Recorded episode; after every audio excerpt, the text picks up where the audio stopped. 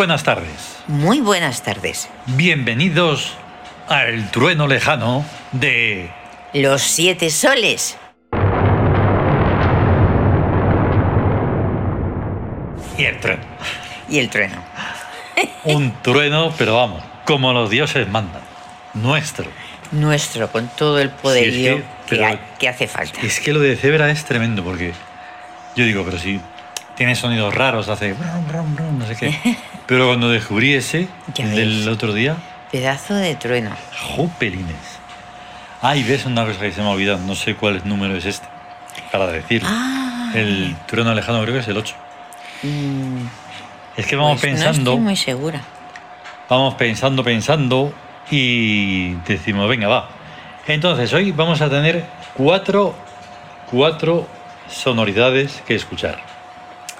Porque se han vuelto a acumular. Y la otra vez hicimos ahí un salto, solo contemplamos las, Sí.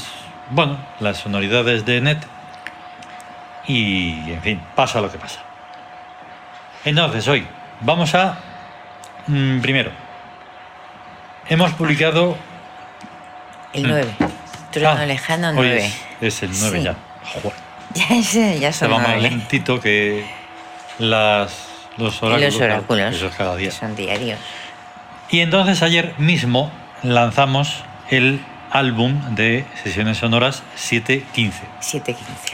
¿Por qué lo llamamos así? Pues muy sencillo. Cada álbum de sesiones sonoras lleva siete sonoridades. Siete sonoridades. Porque los siete soles es todo siete. Siete. Y además, o sea, con una duración que no es como siete temas No, no, no. enteros Tienes que tener un buen rato y además esto es para que te acompañe un buen rato en el día. Si Sí, vas a escucharlo entero. Sí, Bien. Y entonces, llevamos ya 15 eh, álbumes álbumes. de sesiones sonoras, que son un total más o menos, Ahí, aquí ojo, sí, son ya 113 en las que hemos publicado. sí. ¿Por qué está ahí impar? Por- porque hicimos, por un lado, la de la Sinfonía Primordial, Sí, que son cuatro, es verdad. y también cuenta como sesiones sonoras. Sí, Entonces, entre unas cosas y otras, pitos y flautas, pues, pero son 112 las publicadas, perdón. Una se ha quedado fuera, que es la 113. Ah, Y hoy vamos a estrenar la 114. la 114. No se ha desparejado. No. No, no. Está, No, en absoluto. Son pares. Sí, total. Ahí está. Que mm, da igual el número porque, pero bueno, por tener un orden, porque se nos había perdido otra Sí. vez más. Sí, Cada cierto tiempo vamos haciendo, ¿no? Pam, pam, otro, llega otra semana, llega otra quincena, llega otro mes. Un trimestre. otro un año. trimestre, un año, otro año. Y, y nosotros Y ¿cuál entonces vamos ya? mantenemos un orden, pero a veces por las prisas o no sé qué, no pones el número y se acabó. Y se acabó. Y ya a partir de ahí- falte un número Sí. ya se trastoca. Pero ayer estuvimos ahí haciendo un arduo trabajo y lo conseguimos otra vez más. Ahí está. Y a partir de ahora, cuando hacemos una sesión, lo primero que ponemos es sesión Eh. número tal. Eso, eso es Y muy importante. Bien. Eso por un lado porque se ha publicado y saldrá en todas las plataformas en breve. Pero hoy, vamos, hoy nos trae aquí el Sí. trueno lejano, eh, la renovación, no, el segundo movimiento, la segunda parte, como se quiere decir, de Chesmo, Shesmo. porque es el que le toca en el turno. ¿vale? Creo que es el 26 Ajá. de la lista de, los, dioses, egipcios. egipcios. Chesmo es el 26. Y entonces, con ese miedo que da de crear algo nuevo, Hombre, pues estás ahí, te estancas, no sé qué, no sé cuántos, que sí, que no. pues sí. Así que, primero vamos a escuchar la primera parte La que hicimos de Chesmo, ¿vale? Sí, Y así que suene la música, Sí. la sonoridad y silencio en la sala.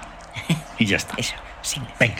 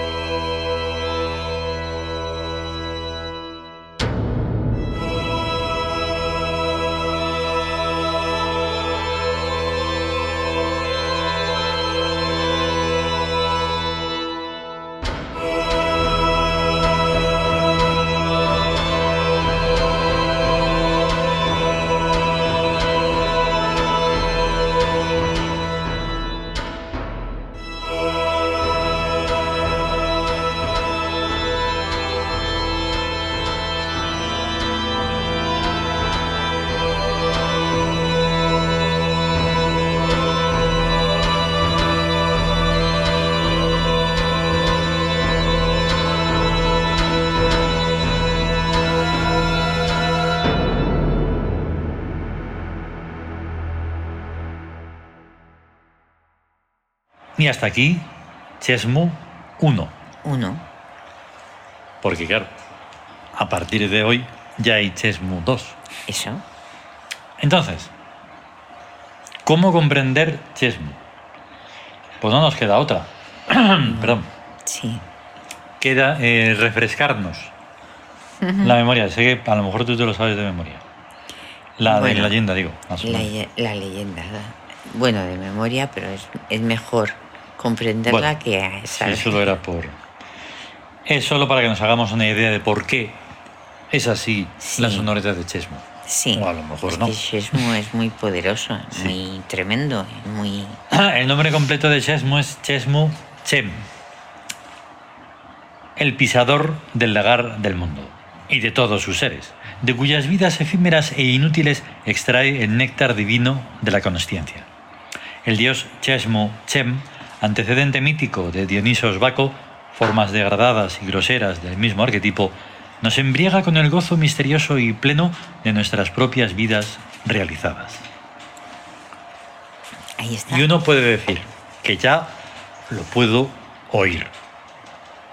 Pues a mí esto de gozo de, y de embriaguez no tiene nada. Ya sí lo sé. Ya, ya sabemos que, que hay Ah, Nuestra rudimentiarez, rudimentaria. ¿eh? Rudimentiare. Rudimentiare. madre mía. Lo nuestro es rudimentario porque que deseamos que salga algo que exprese sonoramente el Sí. mundo de Zed Funk. El trueno lejano es porque está dentro de la mención que hace la leyenda Sí, De Funk. Zed Funk. Que Entonces, Zed deja- Funk es el dios de la armonía creadora Eso. de vidas y de mundos. Eso. También se podría apostillar sobre esta leyenda de Chesmu que dice, joder, pues qué borde, ¿no? No. No. Vidas sea, efímeras, si tú crees que tu vida es efímera, haz que no lo sea. Haz que no lo sea. Y entonces, ¿qué ocurrirá ahí? Anda, que tendrá a Chesmu ahí al ladito. O sea, dentro de él. Claro, pero. Que es donde que tiene que estar. Ahí está, el sismo debe estar dentro. Sí, sí, sí. Porque Como sí, todos los arquetipos. Y entonces dejarás de ser una, una, Una uva. que está siendo exprimida continuamente, sino por unos, por otros, por Claro. esto, por lo otro, por lo que sea. De hecho, mayormente ya no hay uvas, son pasas. Porque ya está tan exprimido que ya nada. Es verdad que ya está tan Es exprimido una todo disecación absoluta que, de la que- pasa. que ya hay Bien, entonces, escasez de néctar. eh, en mi contradicción de los argumentos que doy para poder hacer entender las sonoridades, de que no hay que saber música, que mejor no saberla y todo eso, Sí, en, de todos modos, esa mm, sonoridad, esa música, en mí dentro es mucho más. es- Pero lo es que puedo hacer para extraerla, para que esté en el exterior, Ujú. es eso. Si se la pido a un músico, ¿qué va a hacer? Primero, pedirme dinero. Pues Sí. ya está, no, no hay trato. no. Como no va a estar en Tebas y no va a ser un tebano y tal y cual, pues. Luego, quizá todos serían pegas. Oye, pero es que, mira, es que esta parte, es que esta no sé qué, esta no sé cuál. Es que aquí este compás y no sé qué. Que yo no he visto ni un compás. No, ni un compás, ni una regla, ni un borrador. Ni un borrador, ni un ni un lápiz, nada. sacapuntas, nada. Solo siento a Chesmu, que es el pisador del lagar, Ahí está. del mundo Sí. y de todos sus seres. Y de todos sus seres, ahí está. Solo teniendo en cuenta que tú te sabes Chesmu, Ujú, incluso eres siendo el músico mismo del mundo, si no tienes eso en cuenta, no ibas a poder hacer una composición sobre Chesmu. No, no se puede. Entonces, que ser Shesmu. con todo esto y más, Claro. hay que pensar en la segunda parte. Y entonces, una vez más, frito. O sea, yo decía, no, porque puede ser de muchas formas, así que estoy en lo mismo de siempre. Ya. Y que no, y que no. Y al final, como estamos en el proyecto de hacerlas, Sí. de la continuación, pues sale. Sí. Pero... va. Vamos a escucharla, va. Sí, eso, eso. Vamos a escucharla que Mm. eso.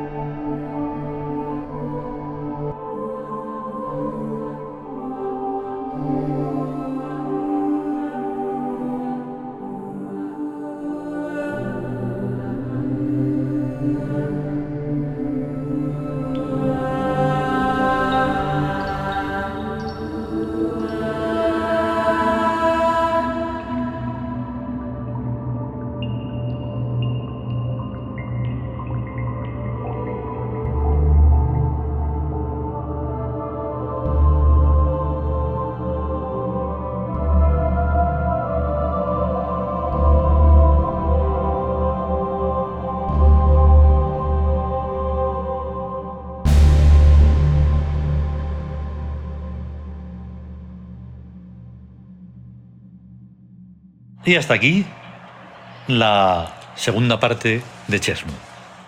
Que impresiona, ¿no? Claro, es que Porque es tremenda. sí, Es impre- de impresión. O sea, Ujú. tiene una- un poderío y una fuerza que es...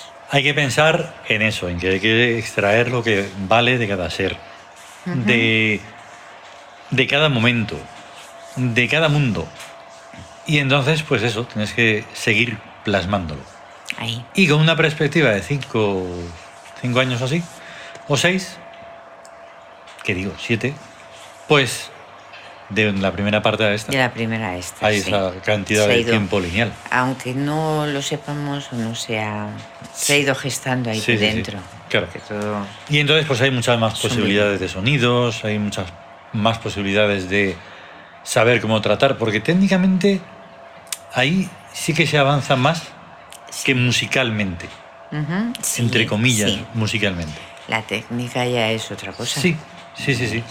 Porque ahora que vamos a escuchar la sesión sonora 114, Sí, la técnica ha influido mucho, hombre. ¿vale? Claro. Porque estamos al principio, ya lo hemos contado, pero bueno, al principio eran dos sonidos. Tú Sí. estabas en un teclado, yo en otro, y se acabó. Ujú, Como tuvimos que renovar uno, que es el pobrecito, estaba ya malito, Sí, y se quedó a un lado, todavía sonaba, todavía hacía que sonaba, que son controladores MIDI, sí. ¿vale? Que Ajá. no son teclados de sintetizador. No. Por eso no. usamos Logic. Bueno, Este es un controlador MIDI. ¿no? sí, solo son teclas. Va a Sí, sonar lo que bueno. suene, en este caso, en el Logic. En Logic. Los que tengan otra cosa, pues eso. Entonces, de repente me dije, anda, pues tres. Tres vale. Y luego lo de tecladito. Y luego el Pues tecladito chico, Si se da. que es, es opcional. A veces Claro. lo, lo usamos, a veces Pero eso es mecánicamente, ¿vale? Sí. O sea, instrumentos, cacharros, como los quieras llamar. Entonces, luego está lo que contamos del track stack. Eso. La pila eso de es- sonidos. Eso es muy interesante. eso. Sí. Y entonces de repente te gusta un sonido, te gusta mucho otro, te gusta mucho otro, te gusta mucho otro, dices, tengo seis, ¿qué hago? pues entonces haces suma de pila, o sea, suma de sonidos. Dos, Sí. cuatro, seis, pues. O sea, Sí. uno, dos, tres. Tengo tres, mm, tres sonidos Sí. que son seis. Ya te digo. Y que encima, o sea, en ese momento y casan, encajan bien. encajan, me encajan ahí. encajan estupendos, pero raros. Exacto. Muy raros. Claro, porque es una forma de conseguir sonidos como Sí. creados, hechos ahí de mezclando. Es tremendo. El uno, primero- Otro, otro. que mm, tiene en la parte izquierda del teclado Sí. tenía una cosa Ajá. y en la parte derecha otra. Eso es la síntesis. La síntesis. Hacen que cuando programan el sonido, cuando lo están mm, realizando, pues sea así. Realizando. Ajá. Y entonces el sonido de la derecha me sonaba a una flauta. Y me dije, pues voy a mezclarlo con una flauta travesera que ya vas a ver. Sumado, vale. Luego el resto también eran sonidos así un poco variados. Ujú. Unos eran de, de Alchemy, otros de Zebra. Y me dije, nada, nada, sumar. Ujú. Y así es que dije, esto es infinito. Otra vez. Infinito, Otra vez, infinito. Pero verdaderamente el infinito. Vamos, de Sí. hecho vamos a hacer más con esa mezcla. sí, sí, sí. pero sí, para otras sí. cosas incluso. Bueno, Sí. y entonces me dije, desde todas las posibilidades del infinito. Y digo, así es como se va a Así llamar. es como se llama. Esta vez, ¿ves? No es como con otras veces. Terminamos la sonoridad y decimos, ¿y esto cómo se llama? Pues Es- esta vez esta empezábamos tenía- así. Ya tenía nombre. Sí. Así que vamos a ello. Vamos.